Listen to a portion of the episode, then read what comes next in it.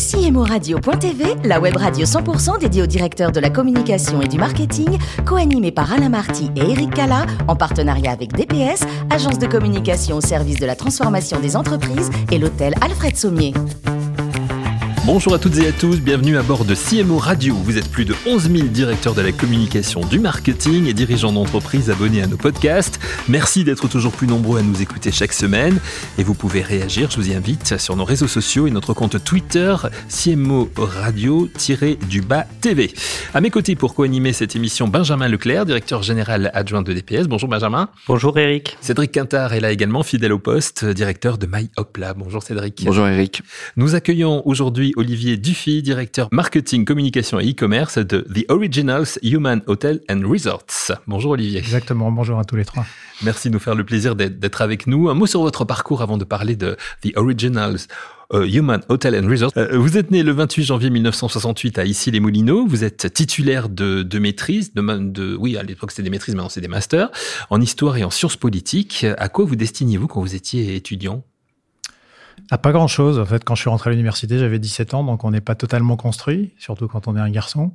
Donc j'ai fait les études qui me plaisaient, en fait, que j'avais envie de faire, tout simplement. Et ça a mmh. été quelque part un peu euh, un marqueur de ma carrière professionnelle, parce que j'ai toujours euh, essayé d'aller vers là où je prenais du plaisir, tout simplement. Vous n'envisagez pas une carrière de, de, professeur ou de ou du tout. ah non, non, ni la recherche ni le professorat. Mon père était professeur et je voulais surtout éviter ça.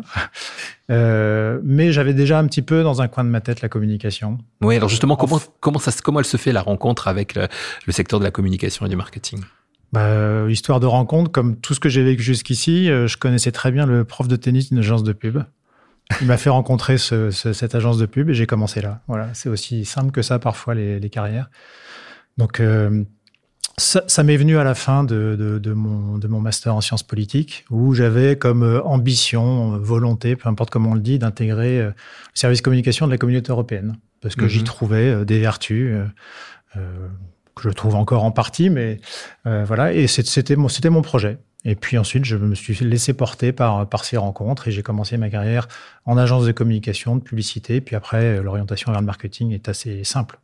En tout cas, vous aviez trouvé votre voie. Dans, dans, dans votre tête, oui, c'était bon. Hein, complètement. Ouais, euh, vous avez euh, aujourd'hui plus de 30 années d'expérience hein, dans, dans, le domaine du, du, marketing et de la communication. Même si moi, rajeuni, je suis né en 66. Mais... Ah, je vous ai rajeuni. Non, mais c'est ouais, ouais, c'est bon. De, de, de, deux ans, oui. Bon, hein. En fait, ça, ça reste quand même une bonne trentaine d'années d'expérience. Et votre carrière se divise en deux grandes parties, euh, vous nous dites. Alors, vous nous expliquez Complètement. 15 euh, ans euh, en tant que salarié. Parcours agence, grosses agences américaines, plus petites agences, agences de taille moyenne, j'ai fait un petit peu tout. Et puis après, 15 ans d'entrepreneuriat. Voilà entrepreneuriat, ça a été euh, d'abord la création d'une agence. Enfin, d'abord, je, je, me suis euh, positionné en tant que consultant. Euh, création d'une agence pendant huit ans, que j'ai revendu à un groupe, que j'ai gardé en, sous forme d'earn-out pendant deux ans. J'ai créé une marketplace avec des associés. Euh, je me suis remis en consultant et mmh. là, euh, chose que je m'étais promis de ne plus faire, c'était de redevenir salarié dans une entreprise. Ce que finalement vous avez fait, puisque et ce que j'ai fait en janvier 2020, hein, c'est pas. Euh, oui, pas... en janvier 2020, j'étais encore consultant. J'ai re rejoint l'entreprise en janvier 2021, mais après un an de collaboration avec euh, avec cette entreprise. Et qu'est-ce qui vous a motivé justement pour euh, finalement La marque, le projet, l'équipe, euh, les valeurs qui accompagnent cette marque, qui m'ont vraiment, c'est pas c'est pas de la démagogie, qui m'ont vraiment séduit et invité à revenir dans ce dans ce jeu dans ce, cet univers du salariat. Alors c'est un groupe important, hein, The Original Human Hotels and Resorts, euh, qui a changé de nom il n'y a pas si longtemps que ça finalement. Vous pouvez nous, nous le présenter en quelques mots? Oui, bien sûr. Euh, la marque est très récente puisqu'elle a trois ans. Hein. On a vécu... Euh, enfin, ils ont vécu, parce que j'étais pas là à ce moment-là, en 2018, deux grosses transformations. Une transformation marketing, puisque The Original Hotels, on dit ça pour faire plus court. Oui, merci. Et c'est ce qu'on utilise aussi, je vous rassure, euh, euh, a synthétisé six marques précédentes dont les plus connus étaient Relais du Silence et Interhotel. Mais il y avait aussi Qualis Hotel, Petit Déj Hotel, euh, Hôtel et Chalet de Tradition. Donc aujourd'hui, une seule marque. Et puis également une transformation digitale, puisque euh, euh, l'hôtellerie fonctionne beaucoup avec ce qu'on appelle des channel managers. Et on est passé d'un assez vieux channel manager, mais qui faisait le, la, la, joie des équipes à l'époque, à un, un, channel manager beaucoup plus connu et beaucoup plus puissant, qui est Amadeus, qui est un des leaders mondiaux de, de, en la matière. Donc double transformation, Euh, Covid qui suit, donc les trois dernières années ont été assez compliquées. Aujourd'hui, euh, ce qui est intéressant de, de noter, c'est que tous les indicateurs sont au vert pour ce système coopératif, et je vais revenir dessus parce que c'est extrêmement important à mes yeux. Mhm. Euh, tout est au vert pour redémarrer sur les, sur le, vraiment sur la bonne voie. Donc, système coopératif, ça correspond exactement aux, aux valeurs que je défends et, et qui sont les miennes. C'est un système de travail collaboratif, coopératif. Donc, on travaille ensemble. Chaque hôtelier est indépendant. Euh, chaque hôtelier est coopérateur et actionnaire. Il y en a 500 à peu près dans le monde, hein, c'est ça? Pardon? Il y a 500 hôtels à peu près dans. Il y en a dans le 400 monde environ. 400, Il y en a 400. d'accord. On en a un peu perdu avec cette transformation, puisque toute Mm. évolution majeure euh, laisse sur le bord de la route euh, ceux qui ne se reconnaissent pas dedans. Et voilà, le, le- je vais dire le ménage, c'est un très, très, très moche terme pour, pour dire ça, mais en tout cas, ceux qui sont aujourd'hui euh, avec nous dans la barque sont ceux qui sont totalement intégrés et, motivés par cette, euh, par cette transformation digitale et marketing. Euh, donc chaque, hôtelier, je disais, est indépendant, est actionnaire. Ce ne sont pas des actions qui bougent. Hein. C'est un montant fixe qui est versé et récupéré à la sortie quand, ce- quand certains veulent sortir. Et nous, notre rôle en tant que siège, c'est d'être une plateforme de service de proposer des évolutions digitales, des évolutions commerciales, des évolutions en termes de communication, de faire émerger cette marque le plus possible. Et c'est vraiment un travail commun, c'est-à-dire qu'il y a le travail que fait le siège, mais en même temps, on s'appuie aussi sur le travail que font les 400 hôtels, chacun à leur façon, chacun dans leur coin. Entrons dans le détail, si vous le voulez bien, de, de- de votre euh, métier avec euh, Cédric dans un instant, mais avec Benjamin tout d'abord. Alors Olivier, vous le- vous l'évoquiez à l'instant, ce principe de, de coopérative hôtelière, c'est Mhm. quelque chose qui du coup euh, vous, vous anime. Comment vous réussissez à, à- à transmettre en fait cette singularité dans le monde hôtelier, euh, dans votre communication, pour les gens qui viendraient faire le choix de se reconnecter à l'essentiel et de partager en fait ces valeurs? Alors, ça peut paraître euh, utopique, mais c'est avant tout un état d'esprit. Quand on rentre dans la coopérative, il faut adhérer à cet, état d'esprit. C'est-à-dire que rien n'est vraiment descendant dans une coopérative. On est force de proposition. Euh, la chose la plus compliquée, c'est de communiquer auprès d'un réseau auprès de gens qui sont extrêmement occupés dans une situation un peu compliquée, même si euh, les choses commencent à s'améliorer et que on commence à voir le bout du tunnel. Mais c'est leur partager ces valeurs, euh, leur communiquer les fondamentaux de la coopérative, mais qui passent aussi par des outils, hein, par des façons de communiquer, des façons de faire ce métier.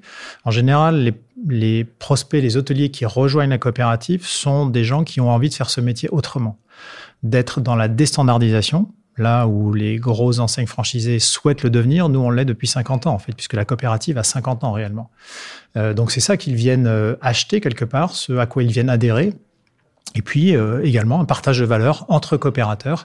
Donc on essaie de créer un maximum de ponts aussi entre eux, avec euh, des, des strates hein, qu'on appelle les référents, qui sont un peu les, les grands frères euh, du réseau et qui vont voir les uns et les autres pour communiquer, voir si tout va bien, qui sont un peu un trait d'union entre le siège et, le terrain.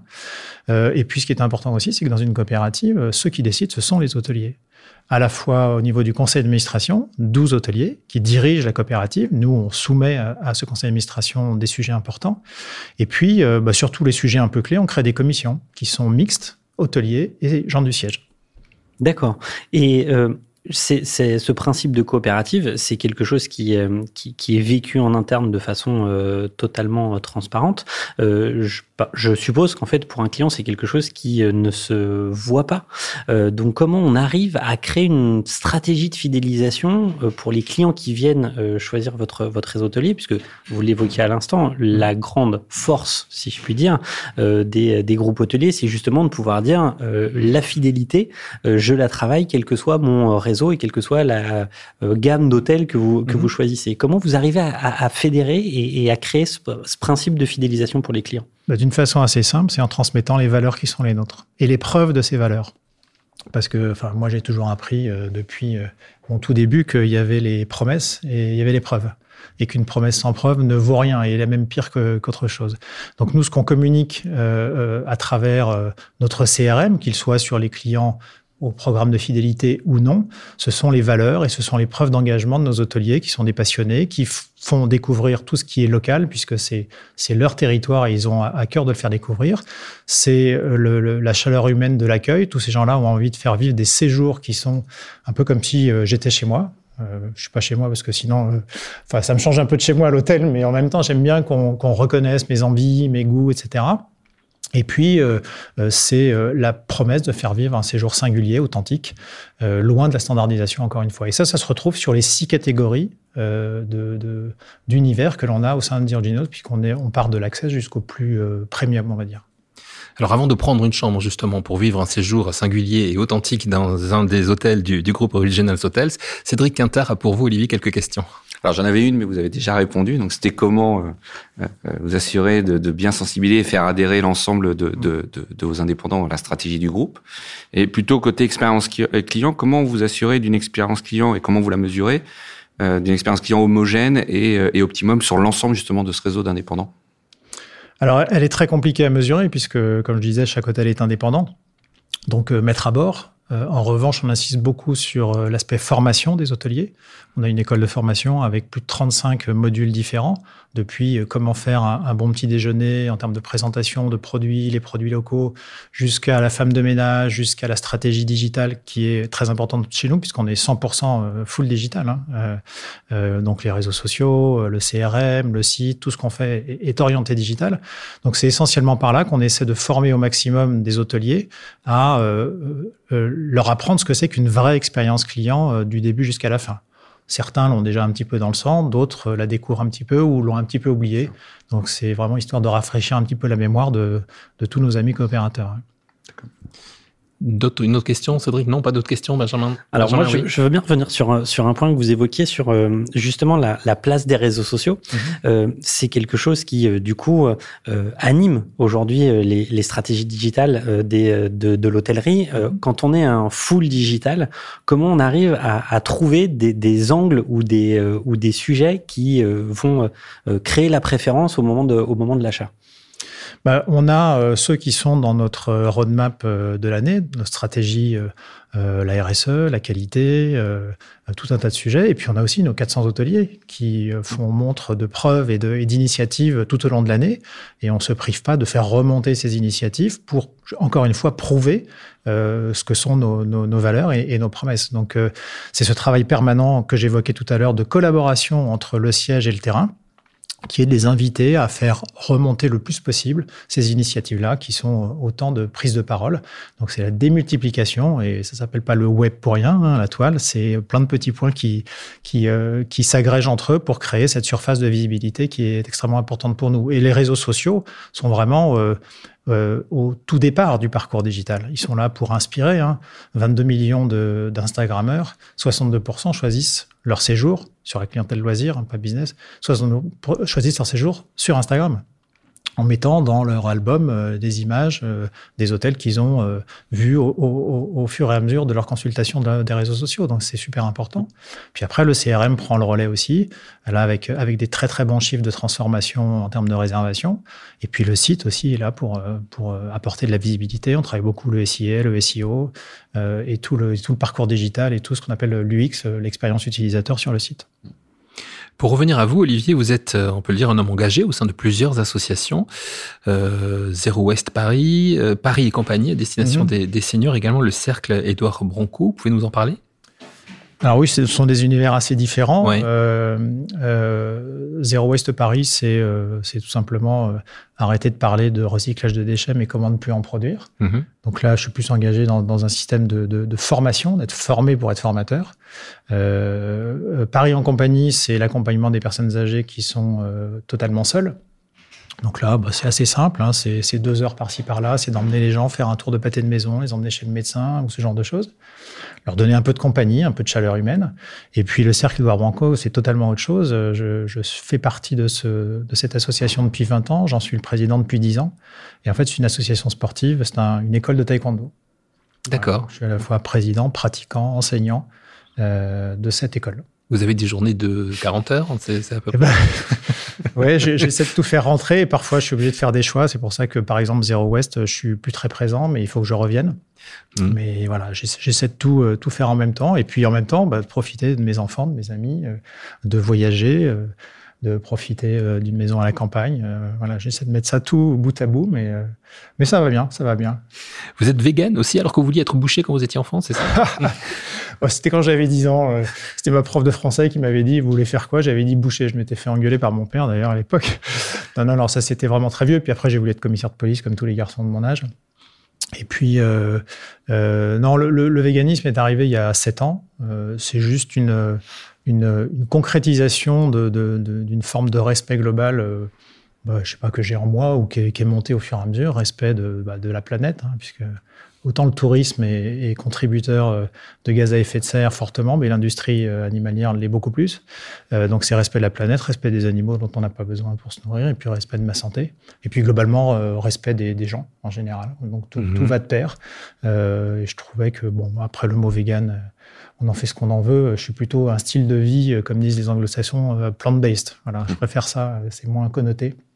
Mais en tout cas, c'est plus pour moi un état d'esprit qu'un engagement militant et, euh, et je ne touche pas aux vitrines des boucheries. Et ce qui ne nous empêche pas d'aimer de, de, bien manger et des, bonnes ah, choses, notamment la, cuisine asiatique, hein, je crois. Exactement, et on peut faire des choses euh, vraiment géniales avec euh, la cuisine végétale, et notamment mm. la cuisine asiatique, qui est déjà très engagée dans, dans le végétal. Hein. et d'ailleurs, il y a des restaurants, il y a un restaurant à Milan qui est étoilé Michelin, et qui est un restaurant 100% vegan. Merci beaucoup, Olivier Dufy. Merci, également à Benjamin Leclerc et à Cédric Quinter. Fin de ce numéro de CMO Radio. Retrouvez toute notre actualité sur nos comptes Twitter et LinkedIn. Et on se donne rendez-vous jeudi prochain à 14h pour accueillir un nouvel invité. Merci beaucoup. L'invité de CMO Radio.tv, une production B2B Radio.tv en partenariat avec DPS, agence de communication au service de la transformation des entreprises et l'hôtel Alfred Sommier.